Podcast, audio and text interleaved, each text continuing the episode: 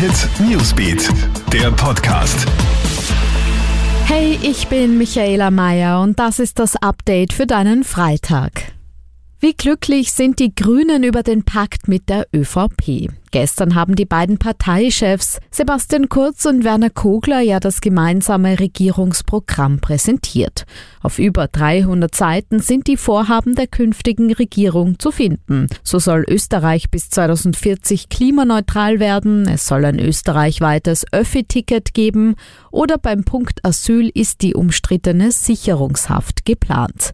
Was die Grünen von dem Koalitionspakt halten, wird sich morgen beim Bundeskongress in Salzburg Salzburg zeigen. Dort werden die mehr als 270 grünen Delegierten über die Regierungsbeteiligung der Partei abstimmen. Und das wird für Werner Kogler und sein Team durchaus spannend, denn natürlich braucht es satte Rückendeckung aus den eigenen Reihen und die breite Zustimmung. Gibt der grüne Bundeskongress dem Koalitionspakt dann sein Okay, ist der Weg für die Angelobung der türkis-grünen Regierung nächste Woche frei gefährliche Eskalation bei einem US-Raketenangriff nahe dem Flughafen der irakischen Hauptstadt Bagdad ist einer der hochrangigsten iranischen Generäle getötet worden. Das amerikanische Militär habe die Operation auf Anweisung von US-Präsident Donald Trump ausgeführt, um weitere Attacken auf amerikanische Kräfte in der Region zu verhindern, heißt es. Irans geistliches Oberhaupt droht den USA nun mit schwerer Vergeltung.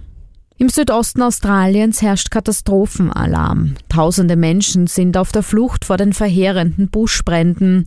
In den Bundesstaaten New South Wales und Victoria sollten mehr als ein halbes Dutzend Städte evakuiert werden, darunter beliebte Touristenorte.